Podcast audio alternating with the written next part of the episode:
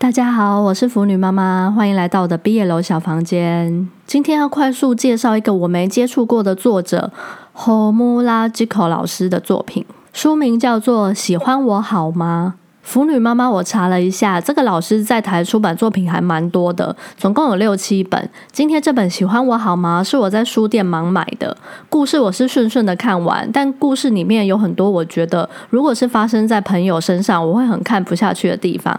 先来快速说一下剧情吧。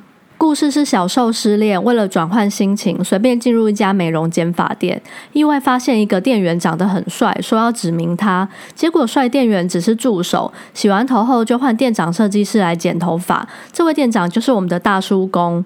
小受在剪发时表现得很现实，一副就是为了帅店员而来。大叔公就想说帮小受一把，约他参加关店后店内的喝酒聚会。酒聚时，小受听到帅店员说对男生没兴趣，大受打击。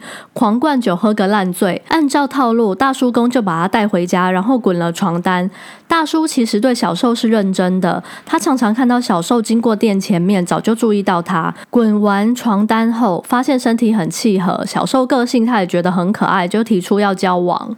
当然秒被小受拒绝。小受是外貌协会，而且讨厌邋遢的大叔。小受跟大叔说，他想再努力倒追帅店员看看。接着就是小受的各种倒追行为，像是做料理、做饼干、买饮料到店里面请大家吃喝，一起参加店里聚会等等。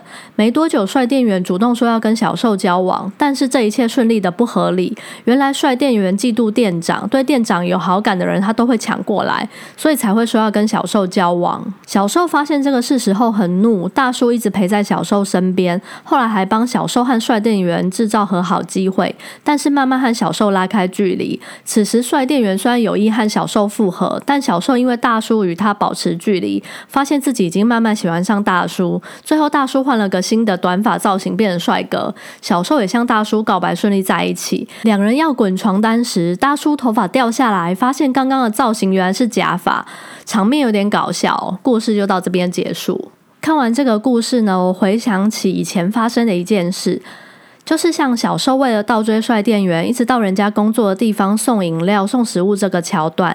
以前年轻的时候，身边真的有这种朋友，也很刚好是要倒追美发店的助理，就常常在他们工作时去送点心饮料。当时我还是学生，那个朋友已经出社会工作好几年。朋友表现出我没出社会不懂，说这样叫收买人心，要倒追一个人就要先收买他身边的朋友。只是现在我已经快四十岁，回想起这个送饮料的故事，还是不太。能理解到别人工作场合高调大动作做这些事情，真的对倒追这个人有加分吗？如果是我的话，应该还是觉得有点困扰吧。以上，谢谢大家听我回忆往事。至于这本书本身，应该是书荒再看就好。再次谢谢大家，我是腐女妈妈，欢迎下次再回到我的毕业楼小房间。